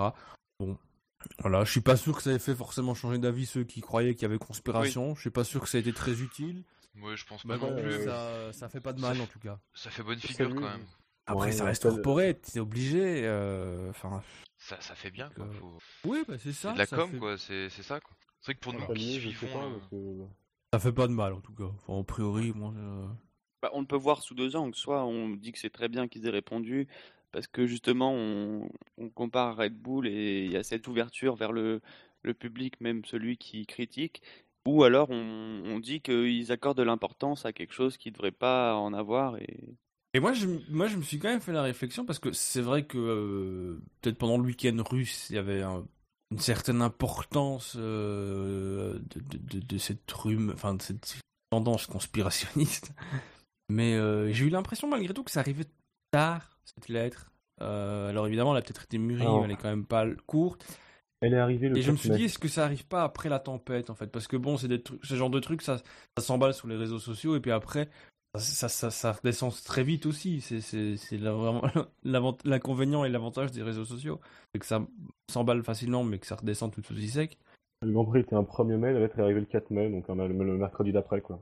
Voilà, donc je me suis dit, euh, est-ce que c'est moi qui, n'étant vraiment pas du tout euh, dans ce trip-là, n'ai pas beaucoup suivi les, les actus qui pouvaient se prêter à ça Bah, je suis un peu comme toi Euh, parce que j'ai découvert qu'il y avait des conspirationnistes avec la lettre de Mercedes, que je l'appelle lui aussi. Donc, euh, Ouais, ouais, ouais. je dis Ouais, pas, euh, je, je dois suivre les bonnes personnes sur Twitter, mais euh, Bah ouais, écoute, Non, mais moi aussi. même- Pourtant, j'ai une grande liste avec des gens, tas de gens de la F1, mais euh, Il y a quand même une Euh, grande base de, de fans. Rien qu'à lire, par exemple, sur Facebook ou Twitter. Enfin, sur- plutôt sur Facebook. Si vous êtes sur Facebook, euh, allez lire, euh, ce que je dire, allez lire les commentaires euh, sous les articles, par exemple, de Motorsport, etc. Alors, des fois, c'est impressionnant à se tirer les cheveux. Tu fais, si c'est ça, euh, si c'est une grande partie des gens qui regardent la F1, ils ont rien compris. Et donc, je comprends que de la manière Mercedes se fasse, mais. Ouais, il- je, je lis rarement les commentaires. euh, Ah bah, des fois, Oui. je pleure très vite. en fait. Voilà, non mais voilà, tu, on, on pleure très vite. Et c'est, Ouais. et tu comprends que des fois, euh, si t'es, je sais pas, t'es compte manager, etc., et que tu vois le nombre de trucs comme ça, bah ouais. bah ouais, là tu, et puis même, c'est, une super une occasion de communiquer. Ils l'ont tourné du genre, euh, comme quoi euh, tout le monde dans l'équipe était responsable des succès. C'est l'occasion de communiquer sur l'efficacité, l'efficacité de, de, de- de l'équipe, de la grande équipe. Donc, ouais, Oui. Ouais, puis c'est l'occasion pour l'équipe de saluer vraiment le travail, euh, les gens à l'usine, etc. Voilà, ça, bon, ça, de nouveau, ça fait pas de mal. Je suis pas sûr que ce soit très utile. Ça donne une bonne image. C'est simple. L'idée qui, voilà. un peu d'autopromo. Oui, bah c'est ça. Pas. C'est comme si Quentin écrivait une, une lettre à ses fans pour parler de. non, je peux. Euh, et dernière actu euh, de cette émission. Alors, actu un peu particulière, parce que c'est une actu que j'ai vue. Enfin, j'ai vu que le titre qui est passé sur les réseaux sociaux, c'était euh, Autosport, et euh, ça a été supprimé après. Il me semble que c'est que sur Autosport qu'on l'a vu. Oui. Euh, elle a été supprimée après, c'est euh, Heineken qui pourrait euh, devenir euh, sponsor de la F1. Et là, plus aucune nouvelle. Autosport a supprimé. Euh, donc je sais pas trop. Alors j'ai retrouvé une copie de l'article euh, que F1 Fanatic a, a retweeté, a tweeté euh, 24 heures après. Ils avaient quelqu'un avait réussi à faire un screen euh, de l'article. Ouais. Ah. Ah, alors attends, je vais le retrouver parce que c'est dans mes favoris. Ouais. Si je peux vous le, je, je le mettrai, on le mettra peut-être en lien de, de, de, de l'émission. C'est pas, franchement, c'est pas quelque chose de totalement incohérent. J'y ré- réfléchis un petit peu. Euh, pour ceux qui suivent un peu le sport, euh, récemment, euh, Heineken a perdu, on va dire, un peu les droits sur la Coupe d'Europe de rugby. C'était un peu la H-Cup, c'était la Heineken Cup, c'était un peu leur gros sponsor. Ça fait maintenant deux ans, je crois, qu'ils ont perdu ça, et on les sent moins impliqués dans le monde du, du sport en général. Et tu vois, après avoir lu cette news-là, c'est vrai que je l'avais pas vraiment beaucoup entendu parler non plus, ça me surprendrait qu'à moitié, qu'ils qu'ils Et- tentent de faire un retour quelque part en tant que gros gros sponsor, gros gros investissement. Et surtout qu'en plus il y avait eu des tweets, euh, je crois, je crois soit John Noble euh, ou je sais plus, je sais plus qui, bah, quelqu'un d'important, je, je crois de chez Motorsport justement, qui parlait d'une grosse annonce de sponsor Oui. euh, il y a quelques temps dans les jours, enfin, dans les trucs qui viennent. Donc d'une certaine manière c'est logique de dire bah tiens Heineken est le gros poisson Oui. dont parlait un tel il y a un bout de temps quoi. En plus, Ouais. il disait que euh, il était très surpris que ce genre de d'entreprise ou de sponsor pouvait venir Mhm. dans le monde de la F1, que ça ferait du un- beaucoup de fouet à la F1 et qu'il voyait de- un avenir presque radieux en fait pour la F1. Mais euh, c'est vrai que Voilà, ça, colle un peu. Après, ça fait peut-être un peu. euh, on on cherche un peu tous les indices et on essaye de les coller ensemble, mais Non Mais c'est vrai que c'est intéressant aussi malgré tout que ce soit arrivé sur, que ce soit, que ce soit enfin Noble qui en parle, euh, qui fasse une évocation d'un sponsor, enfin d'une affaire. Que Autosport publie un article euh, pas sur la chose qu'il ouais. supprime assez rapidement. Euh, voilà. Après, euh, est-ce qu'ils ont pas été un peu plus vite que la musique Mais euh, c'est pas impossible. voilà, c'est. De toute façon, c'est toujours, dans l'absolu, c'est toujours une bonne chose de voir un, nou- un nouveau partenaire, un nouveau sponsor arriver, c'est que ce soit à n'importe quel niveau. Et alors donc justement dans l'article, euh, il parle donc de donc de 150 millions sur 5 ans, si, si, si c'est bien ça. Donc je dis bien sur l'article se supprimer. euh, et comme quoi ils entreraient en, en tant que sponsor de la F1 mais aussi sponsor d'une équipe. Euh, ils ont fait une proposition aux équipes en disant allez, euh, vendez-vous et l'équipe qui nous fera le truc le plus original ou je sais pas quoi aura un- euh, aura quelque chose sur les voitures. Ils disent euh, whereby the team making the best pitch to the brewer um, will receive its revenues. Donc ouais, l'équipe qui fera le meilleur, la meilleure proposition. Donc il pourrait y avoir euh, des logos sur le bord de la piste, un peu comme Pirelli, etc., mais aussi sur une voiture. Et moi, la grande question que je me pose, c'est euh, que j'ai l'impression que Chandon actuellement sur les, champs- sur les, sur les podiums, c'est à la course par course. Est-ce qu'ils vont pas foutre de la bière sur le podium On n'est pas en Amérique, hein, ça fait un peu bizarre quand même. Non, tu rigoles, mais d'une certaine manière, enfin, c'est une super opération marketing. Ce serait une super opération marketing pour euh, pour euh, pour Heineken. Ah oui, Ouais, oui, Est-ce que la. Formule 1 est prête à passer à la bière euh, pour éliminer le champagne du podium? Je pense, je pense pas. Je pense pas non plus. Mais...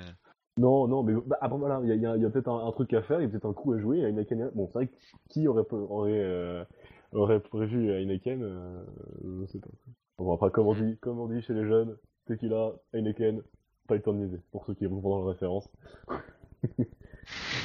une vidéo qui tourne sur, bah bref, c'est une vidéo qui tourne sur les réseaux sociaux en ce moment. Je vous invite à regarder, c'est rigolo. Pardon. Eh bien, on va conclure cette émission avec les rappels euh, habituels. Euh, le SAV de la F1, c'est sur iTunes. iTunes. Bon, voilà, j'ai un accent. J'arrive. C'est c'est le seul mot anglais que j'arrive pas à dire correctement une seule fois. Ouais, iTunes, ouais, c'est ce qu'on dit, aurez- c'est ce qu'on dit. iTunes, voilà. Voilà, comme ça, on Ok. est. Euh, sur PodCloud, sur Facebook et Twitter, sur Google+, il y a un compte YouTube aussi, mais euh, je pense que c'est pas la peine de suivre le compte YouTube du. Ah, Il y a des perles. Il y a un groupe Google Plus aussi, pareil, mais bon, ça c'est. Ouais, bon, alors, euh, Voilà, c'est. Euh, c'est sur la chaîne Beta et Gamma, il me semble, du, de Pod Radio maintenant. Euh, mais surtout la F1 sur Internet, c'est sûr, fait SAF1.fr. parce que le SAV de la F1, c'est Heineken. La bière, bière, bière, C'est- bière. C'est à l'heure de l'apéro, c'est bien. Non, Non, c'est Top. Fab. Je t'avais dit euh, radio, enfin radio bière Formule 1 ou je sais pas quoi, mais. C'est Gus Gus Ouais, qui nous avait, oui, voilà. nous avait tweeté ça euh, officiel. Le SAV devient Radio Bière F1. Voilà. Allez, merci messieurs et euh, merci aux auditeurs de nous avoir écoutés pour cette nouvelle émission du SAV. À bientôt, salut Salut. Ciao, ciao.